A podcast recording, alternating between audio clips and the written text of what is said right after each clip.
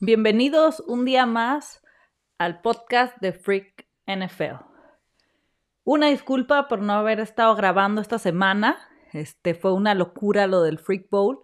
Este, no me voy a cansar de, agradecer la respuesta que, que, tuvo el Freak Bowl. Ya se enviaron este, las invitaciones y somos 21 divisiones hasta el momento. Somos más de 240 personas y estoy muy, muy, muy feliz. El siguiente lunes vamos a hacer el draft y vamos a estar, voy a, a streamear mi draft en YouTube. También ya estamos con el proyecto de YouTube.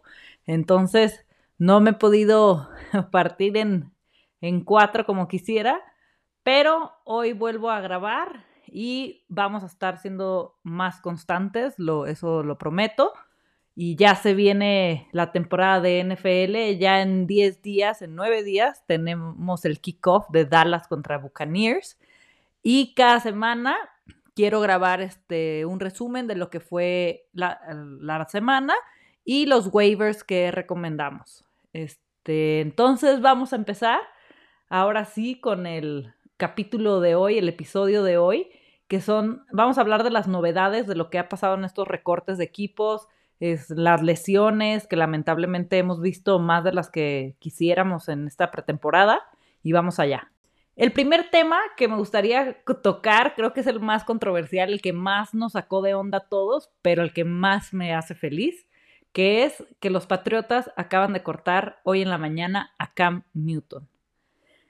El motivo, este, la verdad, les mentiría si les, si les digo algo en concreto. No lo sé, solo leí que, que lo recortaron, este, y me da muchísimo gusto, y no porque Cam Newton me parezca, este, lo odie o, o no sé, no es nada más allá de, a mí se me hace un, un coreback muy sobrevalorado, no me gustó el año pasado que llegó a los Patriotas. Yo soy patriota de corazón y obviamente sabía que, que llenar el lugar de Brady no lo va a hacer nadie ni espero que llegue alguien y decir, ay, ahí viene el nuevo Brady. No va a ser así, no va a suceder. Y eso todos los patriotas nos lo tenemos que quitar de la cabeza porque lo que hizo Tom Brady en Patriotas es único e irrepetible y esperemos, obviamente va a llegar otra persona, la vida sigue, pero no va a llenar ese hueco, ¿no? Y a mí Cam Newton nunca me gustó porque se me hace muy impreciso, se me hace que siempre quiere ser el héroe del equipo, este, y al final del día es un equipo, ¿no? Este, la temporada pasada, en ese final contra Seahawks, que decidió correr él, porque él, este, quiere ser siempre la estrella y no anotó el touchdown, se acabó el partido y perdimos en un partido que pudimos haber ganado sin problemas. Son ese tipo de cosas que a mí me molestan, que él meta un touchdown, vaya perdiendo por 20 puntos y vaya y se abra la camiseta como si fuera Superman delante de las cámaras, se me hace muy protagonista.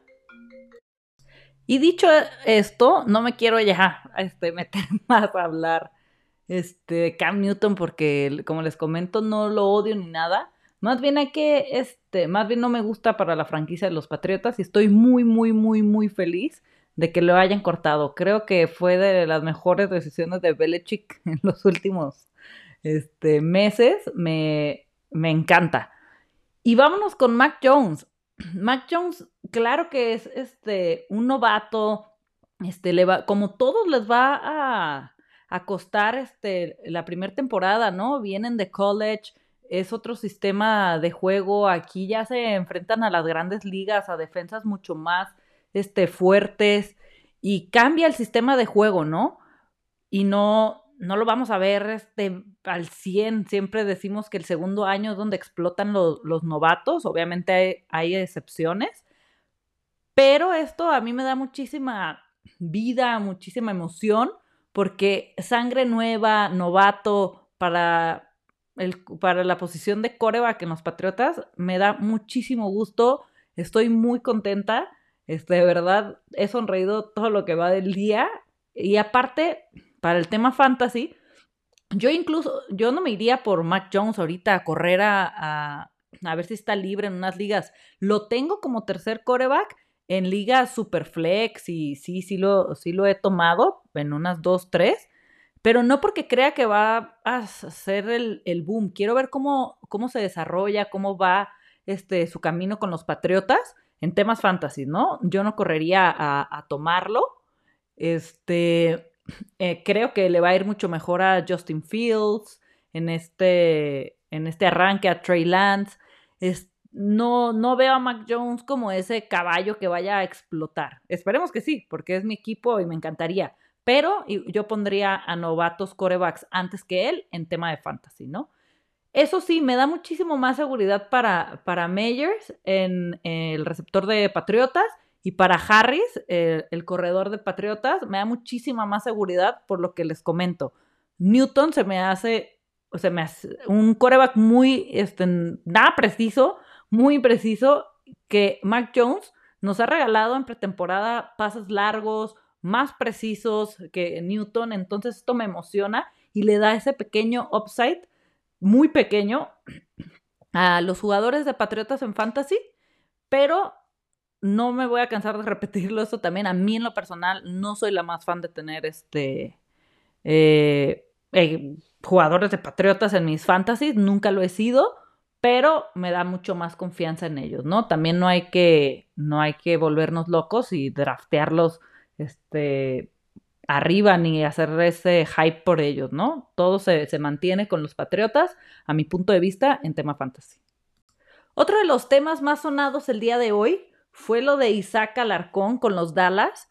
Los Dallas ya sacaron sus 53 jugadores que, estarán en la plantilla esta temporada e Isaac no está en estos, en estos nombres y no porque no lo quieran, Isaac sigue siendo parte de la franquicia de Dallas He ahí leído bastantes comentarios, buenos, malos, y no hay que engancharnos con esto. Creo que está en el lugar correcto, los Dallas lo quieren, pero igual el coach no lo ve preparado para, para las ligas, para ya entrar este, a temporada, y no lo recortaron de la franquicia. Entonces yo creo que Isaac le va a ir muy bien. Esperemos, como mexicanos, creo que todos lo queremos ver en acción, pero va a llegar su momento. Estoy segura de eso y esperemos la siguiente temporada que ya esté en esta lista. Así que no nos queda más que apoyarlo y esperemos verlo a la siguiente temporada. El otro tema sonado el día de hoy es Michael Thomas. Michael Thomas se va a perder los primeros cinco juegos de la temporada. ¿Qué quiere decir esto? Que Callaway va a tener un upside. Eh, los que ya lo tomaron, los que fueron valientes y lo tomaron después de su mega actuación en esta pretemporada, ya están del otro lado, ¿no? Pero también no olvidemos que Michael Thomas al final de cuentas va a volver. Y los que ya tienen drafteado a Michael Thomas, lo draftearon sabiendo que estaba lesionado, sabían que no iba a jugar las primeras semanas, entonces supongo que lo tienen en su spot de, de lesionados, de ER, y pues no va a tener, no van a tener nada más que esperar a que vuelva, ¿no? Y van a tener un mega jugador. Yo no dudo en el talento de Michael Thomas, todo lo hemos visto, Esperemos que su lesión tenga una pronta recuperación. Esperemos que solo sean esos cinco, cinco juegos. Y vamos viendo el upside que agarra Callaway. Creo que es muy buena opción. Ya con Winston de, de coreback titular, se va a empezar a ir en rondas más altas. En la noche tengo unos drafts y quiero ver cómo se va. Yo todavía no estoy en el tren de, de Callaway porque, como le digo, va a volver Michael Thomas. Entonces prefiero irme por, por jugadores que tienen el mismo valor o más valor que él ahorita, pero sé que van a estar toda la temporada. Y bueno, estos días lo que más ha sonado lamentablemente son las lesiones, ¿no? Nadie nos da gusto en las lesiones, aunque nuestro oponente tenga este, a ese jugador. Yo creo que nadie se puede alegrar por una lesión en, en NFL al final del día nosotros estamos haciendo un juego, nos estamos divirtiendo con el fantasy y, y las lesiones siempre son malas noticias, ¿no? No le deseamos el mal a ningún jugador y menos con lesiones tan, tan delicadas. Pues vamos a empezar con la lesión de Etienne, que es un novato, el corredor que draftió este año Jaguares. Es una lástima cuando, bueno, todas las lesiones son una lástima, pero cuando un novato se lesiona y no puede salir a su primer temporada, pues qué bajón, ¿no? Esperemos que tenga una buena recuperación para volver a la siguiente temporada. Esta temporada está totalmente fuera. Si quieren entender más sobre su lesión, sobre las lesiones en general de la NFL, les recomiendo muchísimo seguir al doctor Vicente González. Lo pueden encontrar en Twitter como doctor NFL Fantasy. Él es un experto en este tema y acaba, ayer me eché el hilo que, que tuiteó sobre la lesión de Etienne y lo explica a la perfección con radiografías, qué fue el hueso que, que se le lesionó, cómo va a ser su recuperación. La verdad que para mí es siempre ir a los expertos, a los que saben, saben todos que me encanta consumir contenido de NFL, de fantasy. Y para el tema de, de lesiones, el número uno para mí es el doctor Vicente González, ¿no? Entonces, si quieren, yo los invito a que vayan a seguirlo. Y la verdad, explica todo súper, súper bien. Para el fantasy, ¿qué nos supone con los Jaguars? Los Jaguars, se queda Robinson. Se queda Robinson de, de corredor 1 y se está yendo en rondas 3. Ronda 3 y 4. Creo que está perfecto porque ya lo hemos visto. Ya sabemos qué puede llegar a ser Robinson. Y si se va a quedar al frente de esa ofensiva, me parece muy bien, me gusta Robinson, me gusta más que otros corredores que tenía ahí a la vista eh, en esa ronda. Aparte creo que cae en una posición que ya se fueron los tops de corredores, entonces te puede caer muy muy bien. Yo lo tengo en dos ligas y pues increíble ese ese lujo de poderlo tener y que yo lo drafté en rondas muy muy tarde. Entonces, vayan por Robinson, no le tengan miedo. Sí, lo que he escuchado por ahí es que les da miedo que esté Hyde detrás. Va a tener también sus snaps, va a tener también sus jugadas, obviamente, pero sin duda alguna, Robinson va a ser el corredor número uno. Va a ser el corredor número uno de los Jaguars, ¿eh? No el corredor número uno de, de la temporada. Tampoco nos, nos pasemos con el upside. Este, y hay que tener mucho cuidado yo siempre lo repito, aguas con esos upside, aguas con, con esos hypes. Está bien lo que estamos viendo en pretemporadas, entiendo lo de las lesiones, pero no nos podemos ir de boca o como gordo en tobogán en estas, con estas situaciones, ¿no? También hay que esperar a ver. a mí me encantan las primeras semanas porque es cuando tienes que estar más pendiente de waivers, de ver cómo realmente salen al campo y no desesperarnos, ¿no? Darles unas semanitas a tus jugadores y nos vamos a dar cuenta las primeras semanas quién sí funcionó, quién va a ser un mega upside, y si sí era, si no era, si va a ser un mega post. Ahí nos, ya viene la temporada y vamos a estar bien, bien preparados. Otra de las lesiones, lamentablemente, fue la de Dobbins, otro corredor, el corredor de los Ravens, y esto hace que Gus Edwards suba en los rankings, ¿no? Yo siempre he dicho que los corredores de, de los Ravens no he confiado en ellos desde que está Lamar Jackson, porque Lamar Jackson es una máquina de correr, es el corredor número uno de Ravens.